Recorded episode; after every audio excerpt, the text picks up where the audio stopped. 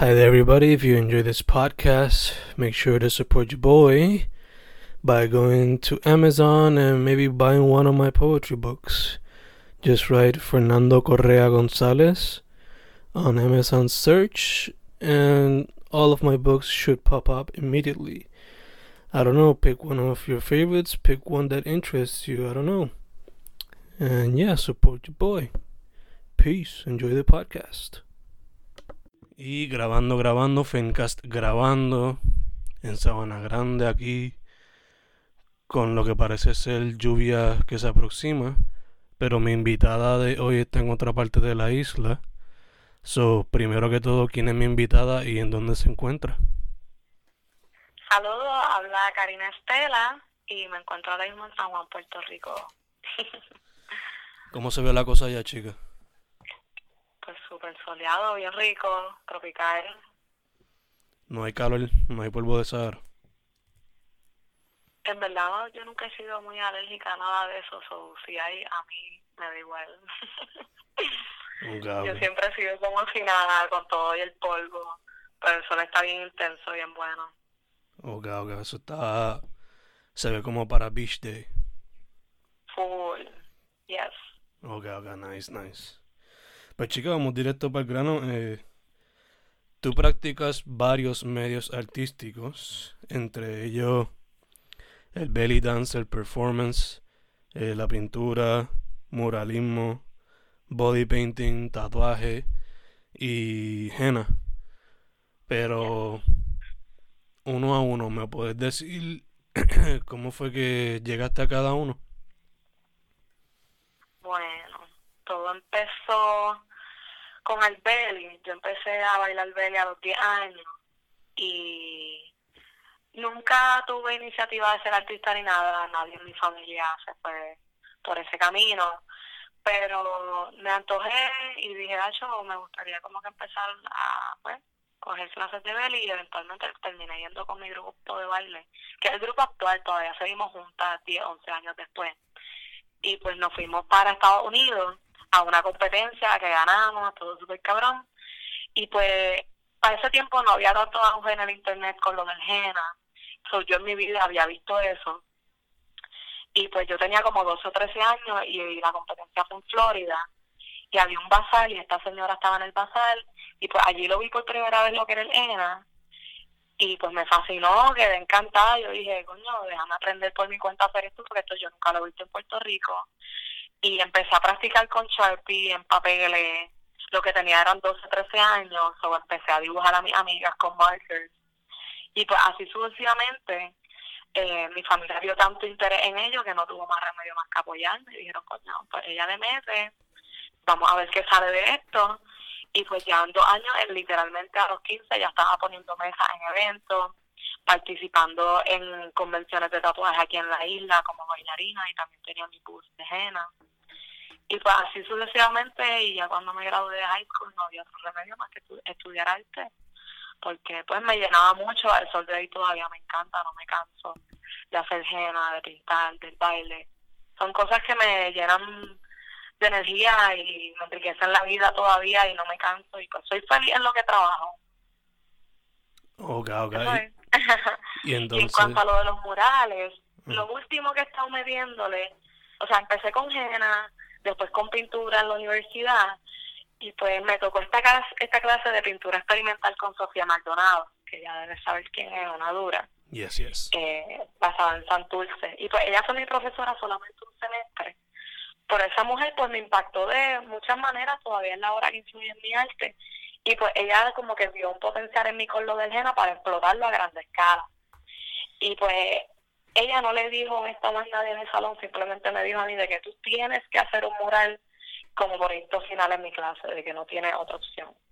La clase era experimental, son la gente tenía la libertad de hacer lo que les diera la gana, performance, instalaciones. Pero ella me dice, yo quiero que tú cojas lo del henna, tu base, lo fuerte tuyo, y yo te voy a conseguir un sitio o ve buscando tú en Santurce para hacer un mural. Y pues efectivamente se me dio lo del mural en un hotel en Santurce, Hotel San Jorge, en el segundo piso en la terraza. Y pues ahí hice mi primera pieza y pues fue un palo. y pues no he parado, he seguido con comisiones sucesivamente, Airbnbs, restaurantes, negocios, y pues lo he seguido por ahí. No me considero moralista full porque llevo poquito tiempo y no lo hago todo el tiempo.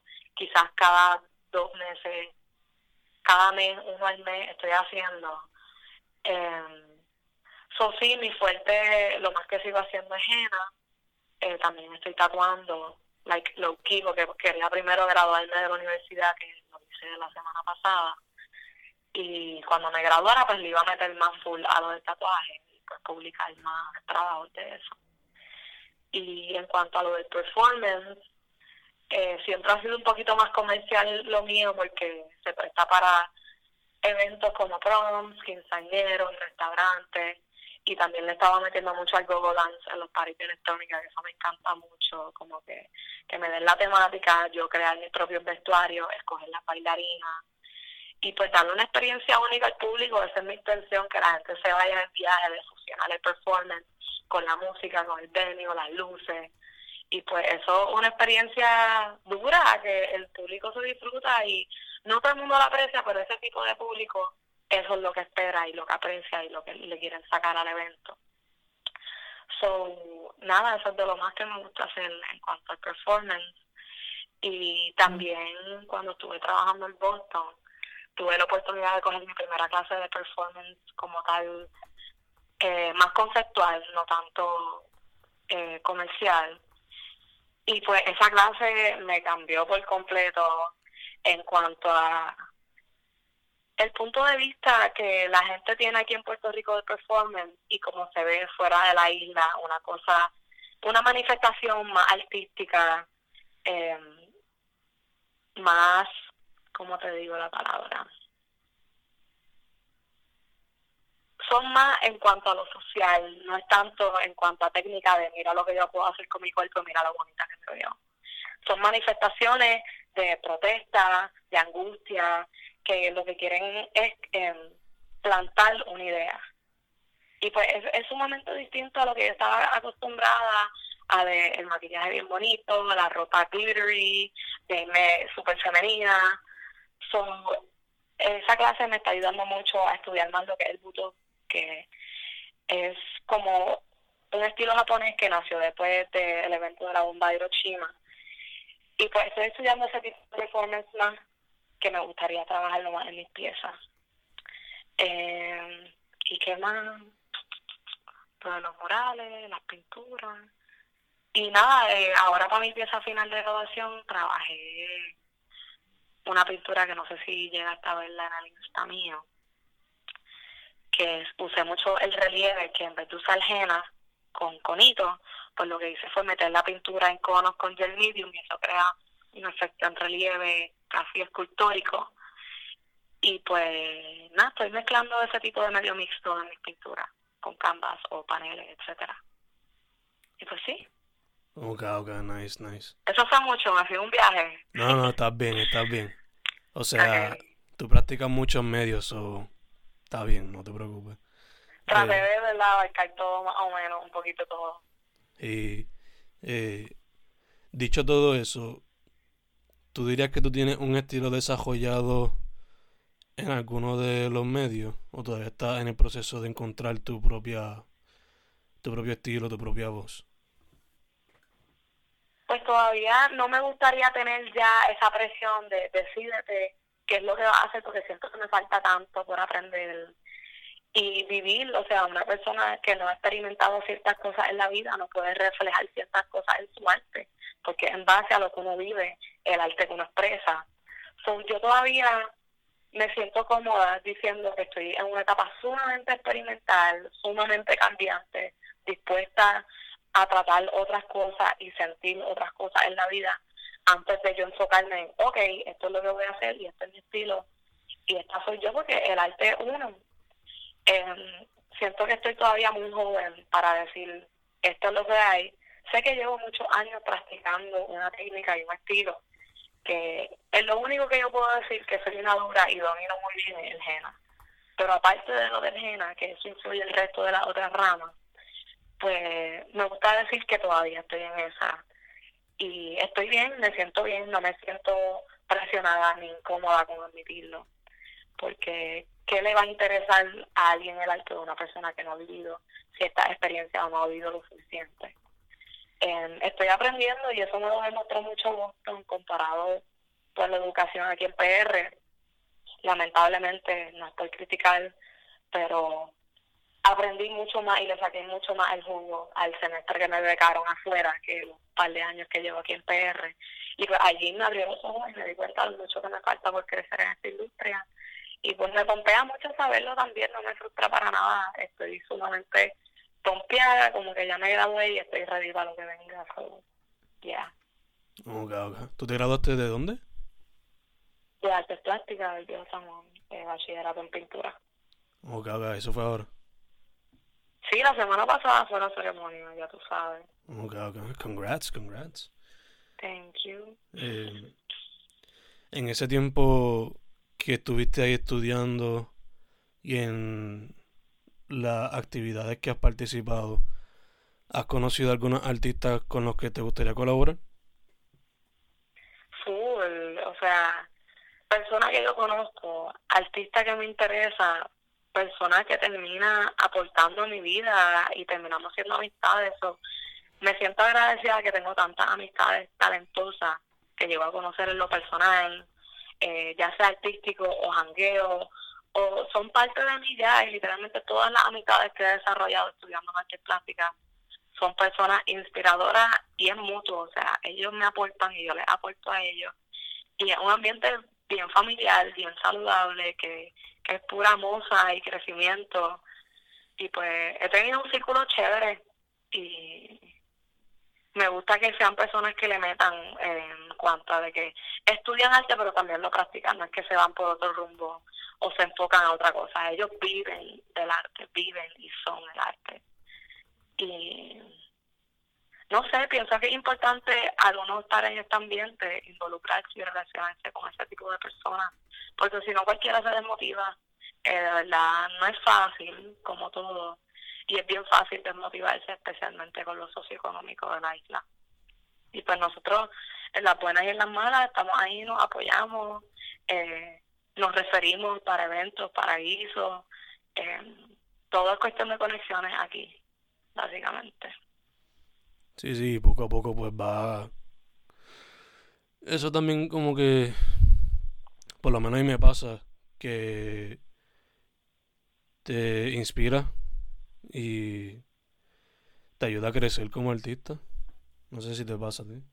Definitivamente es parte de la madurez. Yo pienso que hasta parte del proceso artístico son esas amistades, esos profesores, esos, no tanto familiares, porque en verdad nadie en mi familia está en el campo, pero son ese tipo de personas que te ayudan a madurar y como tú me preguntaste ahorita si ya tengo algo concreto que me define como artista, ellos ellos son parte de ese proceso en ayudarte a llegar a eso. Eh, ¿Cómo te digo?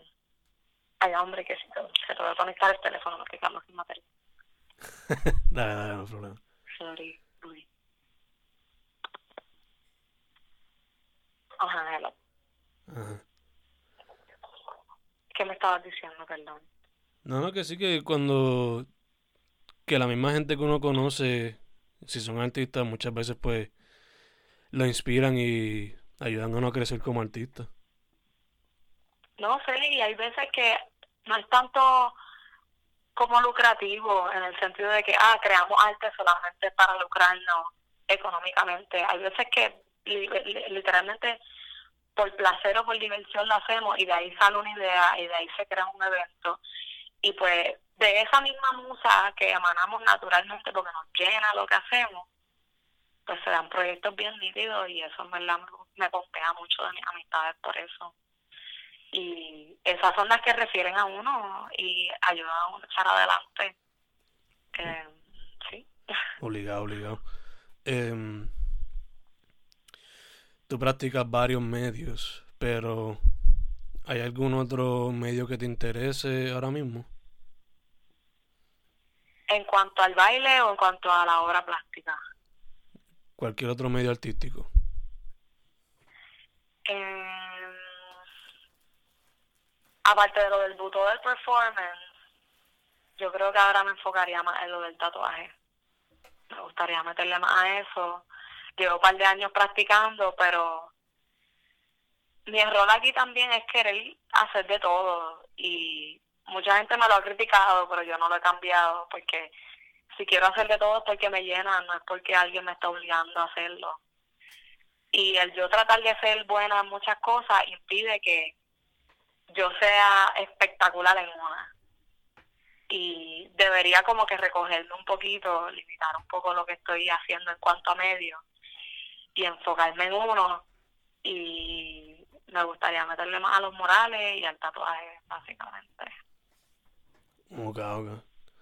Y entonces... Y hay mucha gente que piensa que eh, es por tratar de crear un estilo de vida o por el dinero, pero nada que ver, literalmente el arte demográfico me apasiona, el poder ornamentar un cuerpo, ya sea significativo para la persona o no, y ajustar ese arte a la anatomía de la persona no es cosa fácil, es literalmente un challenge para mí.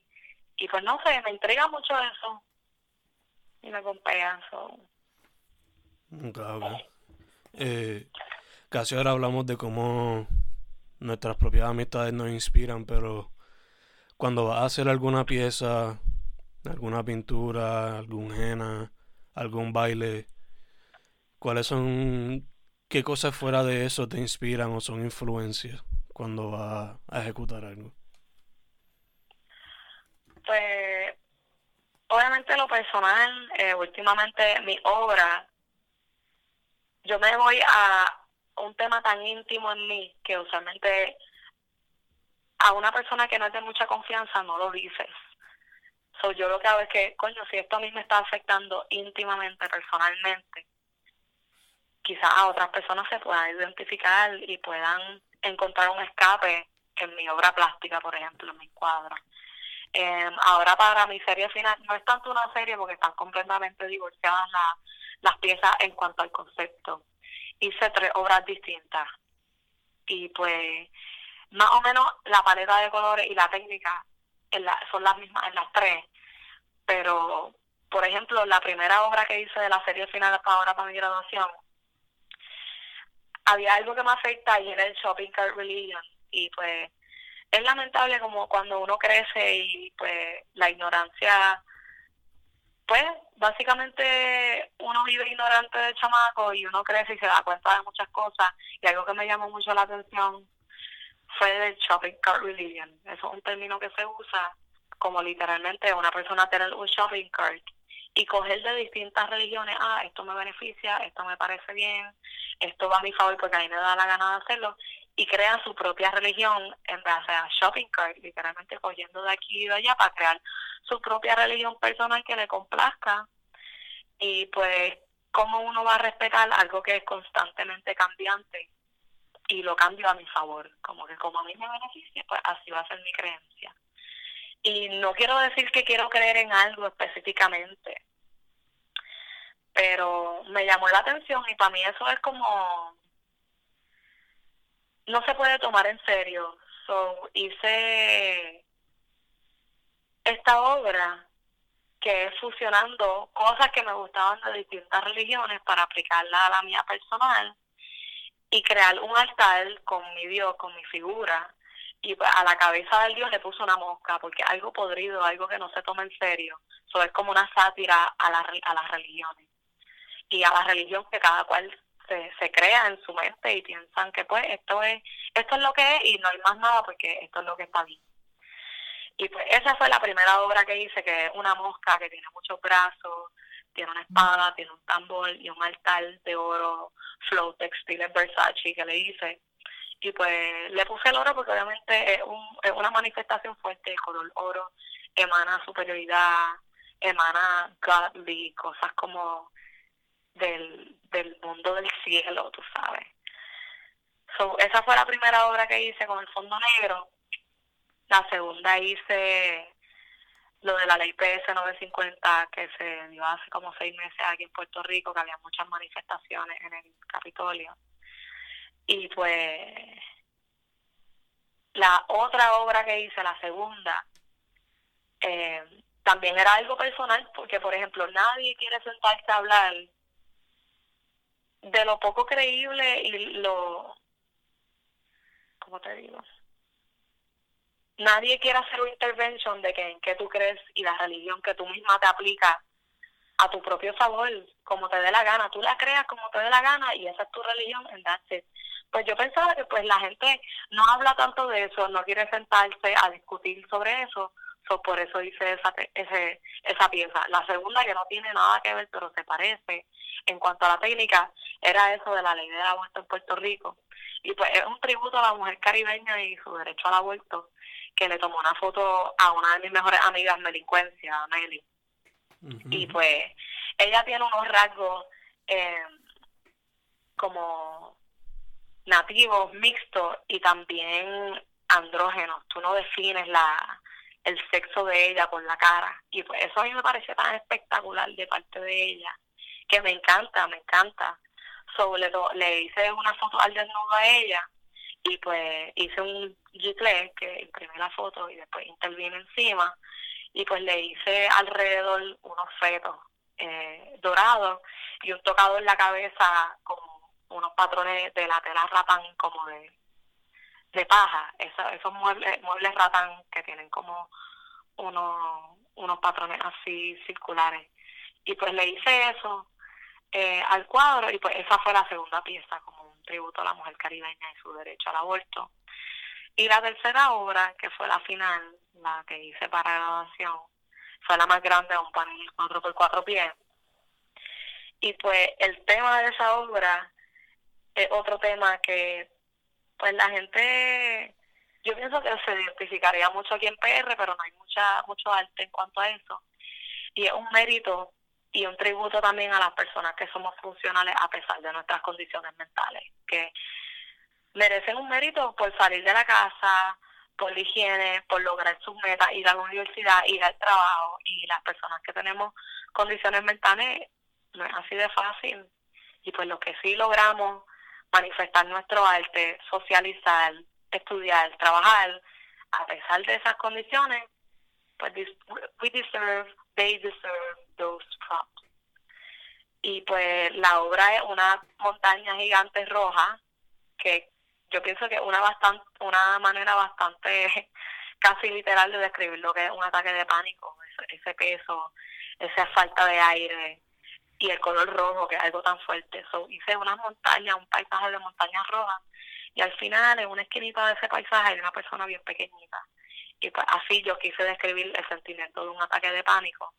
La persona contemplando todo lo que tiene de frente, que se ve como imposible, como imposible de salir de eso y tú no controlas cuándo viene y cuándo va esa montaña, tú no controlas el ataque de pánico, tú no controlas esa depresión, no está en ti, no es tu culpa. So, a ese paisaje le añadí un altar bien espectacular, negro y oro, eh, también con un lenguaje lineal parecido al del Jena, fusionando eh, patrones hindú y también le metí un poquito de marroquí. So, era un poquito de África, un poquito de India metido en el altar, en relieve, todo súper texturado, muchas capas de hielo, muchas capas de pintura. Y pues en el fondo, eh, bien mate, es que va el paisaje. Y pues esa es la tercera pieza. Son las piezas tienen paleta igual, como te mencioné, pero tienen temática sumamente divorciada, pero son temas que personales, claro, pero el punto es que la gente se identifique y encuentre un escape en esa pieza. Ok, ok. Estoy un poco eh, ronca todavía, ¿me entiendo? Sí, sí, estás bien, estás bien. Ah, eh, en todo esto que me acabas de, de escribir y hablar de tus piezas, me hablaste un poco del proceso creativo detrás de cada una de ellas. Eh, pero por lo regular, tú ves como que una línea que define más o menos tu proceso creativo como que has visto elementos que se repiten una y otra vez? Definitivamente mi lenguaje lineal es lo que me, como que makes me stand out y la gente se da cuenta, ok, esa pieza es de Karina. Eh, y es por el, el estilo hindú árabe que tengo de los patrones que aplico. definitivamente eso es lo que gusta, eso es lo que me piden cuando me piden un mural, como que, ah, quiero tal cosa, pero métele tu flow de henna, tu flow de belly. El henna y el belly van de la mano cuando se tratan de hacer una pieza. El, el movimiento de los patrones, los tambores, eh, los patrones que se usan para las ceremonias tradicionales de las bodas de, de los musulmanes, de los hindúes, pues es algo que gusta mucho y me lo siguen pidiendo. Eh, yo usualmente rápido le meto oro a las piezas. Oro es algo que, definitely, algo que sigo repitiendo en mi obra, el oro y el negro. Y pues sí, ese yo creo que es lo que gusta y lo que stands out de mi estilo en general. es algo bien general mío. Yeah, que se puede ver en algún, en algún momento siempre está presente. Algo tiene de eso y alto contraste, mucho alto contraste, blanco y negro, por negro, todo con negro. Ok, ok. Em, ahorita mencionamos, bueno, hablamos sobre que tú llevas un tiempito ya activa, pero basándote en tu experiencia, eh, ¿qué me puedes decir de la escena? ¿Qué le hace falta para que siga creciendo? ¿Y cómo se ven las cosas para las muchachas en este momento? Bueno, no, no quiero sonar que yo hago mi isla, claro, pero algo tan básico como la falta de materiales es algo que influye mucho en la producción de los artistas en Puerto Rico, hombres y mujeres. Em, cuando estuve estudiando afuera era tan accesible la maquinaria y habían tiendas gigantes, eran como son tipos de, para, pero para artistas. Y es como que quién no va a se va a sentir inspirado con tanto material con que trabajar y crearlo en algo, crearlo en una pieza, crearlo en una manifestación cuando aquí apenas hay tela, pintura y brocha. Tú vas a las tiendas y no hay brochas para escoger, o sea, cualquiera se desmotiva por la falta de materiales, empezando con eso. O sea, algo, algo tan básico como no hay suficientes tiendas con materiales buenos. Aparte de ferretería, porque en la ferretería, obviamente eso es industrial, o sea, no lo vas a encontrar todo en una ferretería. So, la accesibilidad de materiales es una. Eh, obviamente el gobierno y las empresas no quieren sacar budget para eso. Si no dan presupuesto, si no dan becas, si no incentivan a proyectos con, con auspiciadores, nosotros los artistas no nos vamos a costear los miles en seguros, en venues, en promoción, en artistas gráficos para hacer los eventos. So, si no hay inversionistas interesados o que crean en nuestro arte, no, no van a haber eventos. Y pues eh, aquí parece que obviamente hay otros intereses, una, otras corrupciones políticas que nos alejan a nosotros los artistas de eso. Y yo en verdad exhorto a los artistas que aparte de lo de tener su arte independiente, experimentar o buscar una manera comercial de capitalizar su arte. Y suena un poco, pues, como si fuera fácil, de que ah, loca, tú capitalizas tu arte y esta es tu manera. No, pero hay aplicaciones, hay medios, hay maneras, es cuestión de pues darle cabeza y convertir ese arte en una marca que el turista lamentablemente se identifique con eso, que tú puedas vender esa marca para que sea no solamente especial por el local, sino también para el turista, porque vamos a admitirlo, estamos en una isla en el Caribe, su economía es basada en una gran mayoría del turismo. So, nosotros los artistas tenemos que adaptarnos al turista también de una manera u otra. Y eso es lo que va a vender. Todo es cuestión de estratégica en cuanto al location. O sea, si tú eres un artista en tal lugar, ¿qué es lo que se mueve para el local y para el turista? Y así sucesivamente. En cuanto a para las mujeres, eh, pienso que han habido muchos eventos y movimientos feministas que nos han unido y pues definitivamente hay mucho más apoyo para nosotras eh, en el campo del arte. Y a mí nunca, en lo personal, es algo bien personal, eh, no soy la excepción, pero a mí nunca me ha restringido el ser mujer, el moverme en el campo del arte. Al revés, siento que me lo ha facilitado, porque aquí no es cuestión, en muchas partes sí, por eso sí tiene que ver cuestión de ser hombre o mujer, pero para mí nunca ha sido cuestión de que como no soy hombre no se me da cierta propuesta o no se me da cierto evento. Al revés, siento que me ayuda y es cuestión de tener una actitud. Yo soy una persona que tengo el ímpetu y tengo las ganas de, si nadie me apoya, yo lo hago sola y lo logro, literalmente logro las cosas y esa es la mentalidad que tengo. Eh, me he dado cuenta estudiando en artes plásticas y es una lástima que gente sumamente dotada, sumamente talentosa, pero no tienen las habilidades sociales ni el ímpetu de explotar ese, ese arte. Yo no necesariamente soy la más talentosa, pero sé moverme, sé literalmente llegar al lugar, introducirme, eh, dejarme saber quién soy, hacer preguntas. O sea, eh, es algo tan sencillo a veces que, puede make or break you, como tan simple de mandar un email, hacer una pregunta, hacer una presenta y pues hay gente que eh, son unos duros y pueden pintar siete veces más, ¿verdad? Pero no se promocionan, no aprovechan las herramientas que, tiene, que tenemos con la tecnología y pues se limitan mucho y hay veces que uno lástima. Sí, sí que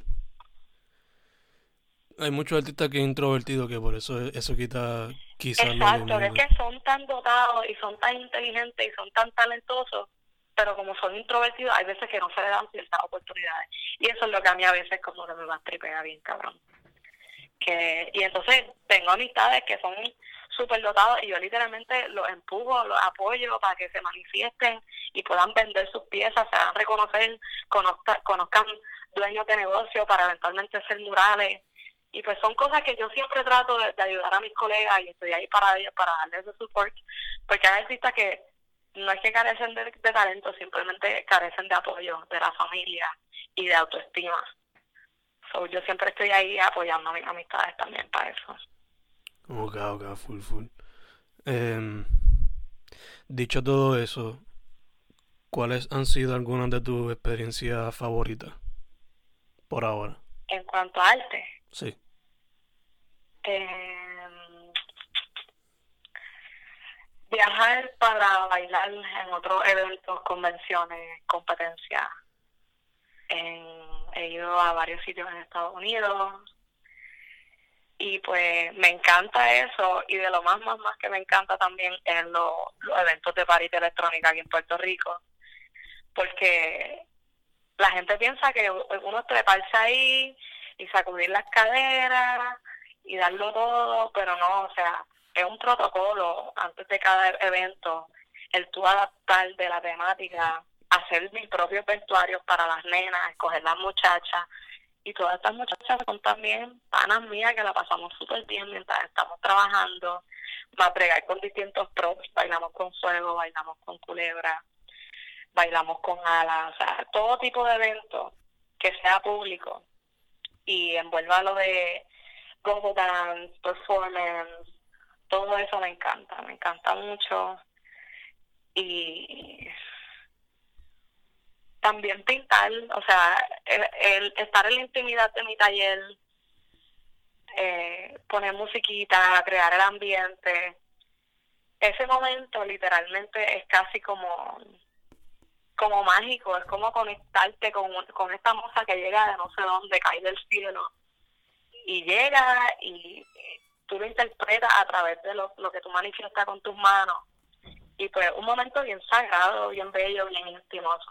Son, los dos extremos. Lo más que me disfruto es el estar sola en mi taller pintando y que de la nada llega otra idea y así idea se da bien cabrona a que estoy en vivo frente a un público y en, y en vivo me salen esos movimientos y puedo hacer mis propios vestuarios y compartir tarimas con amigas mías súper bellas, súper perras. So, no, me, lo disfruto mucho. Ok, ok, nice, nice.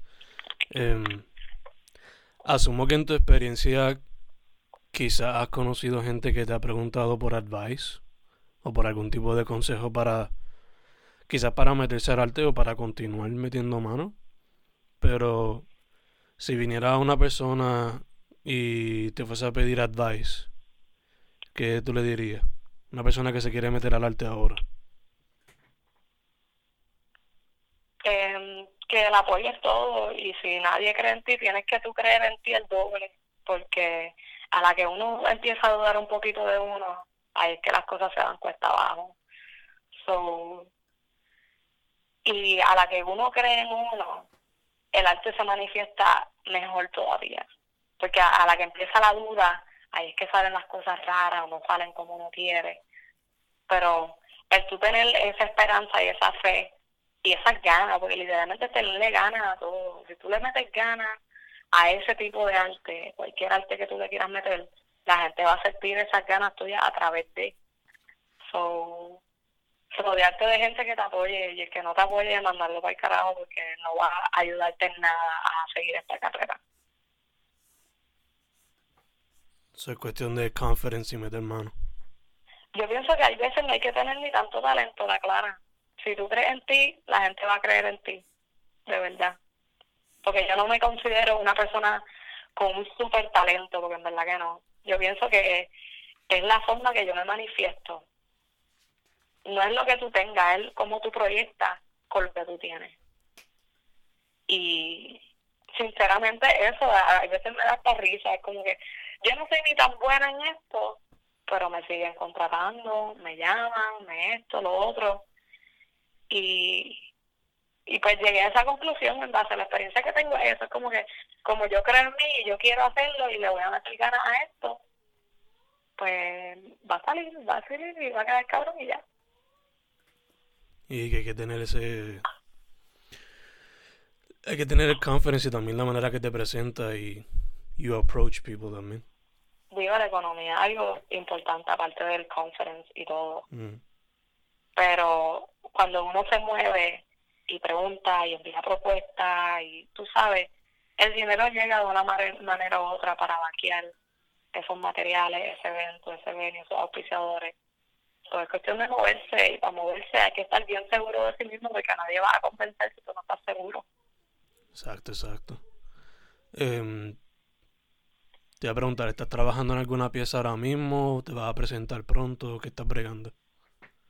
Pues la pieza que última hice para la exposición me drenó tanto, fue tan horrible. Yo nunca he sufrido tanto haciendo una pieza, de verdad.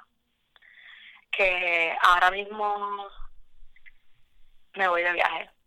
me voy mañana. Ok, nice. Eh, cuando vuelva de viaje, me voy no voy bien lejos, me voy para Islandia.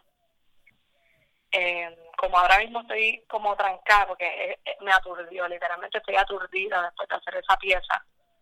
Eh, cuando yo vuelva, pues seguiré la producción. Por lo menos lo que tengo pendiente cuando vuelva son murales comerciales que los dueños me dicen como que quiero esto, pero métele tu flow. Esas son cosas mucho más fáciles, tú sabes. Que alguien me dé una idea, pero yo le meto mi estilo, tú sabes. Eh, cuando vuelva tengo tatuajes y tengo murales. Todavía no tengo la mucha para pintar porque todavía estoy chuc aturdida de esa última pieza, no quiero saber de ella. Estoy loca por venderla, quiero, no la quiero ver más. cuando yo vuelva de viaje, ahí voy a ver cuál será mi próximo trip para, irme y, empezar a, pintar en el taller. Ok, ok. Gacho, gacho. Eh, y por último, chica, para ir cerrando, ¿dónde la gente puede contactarte? Pues me consiguen en Instagram, Genastela PR, en Facebook, Genotatus Daiker Estela, o si no, mi número es 939-940-2694, en confianza y coordinamos. Perfecto. Pues chicas, una vez más gracias por la disponibilidad y oportunidad. Gracias a ti. Muchas thank you por el acercamiento, siempre se aprecia mucho. Y en el futuro si se puede se hace presencial. Claro que sí, full. Perfecto. Pues Fencast con Karina Estela. Hemos terminado. Gracias, chicas. Gracias a ti, nos vemos.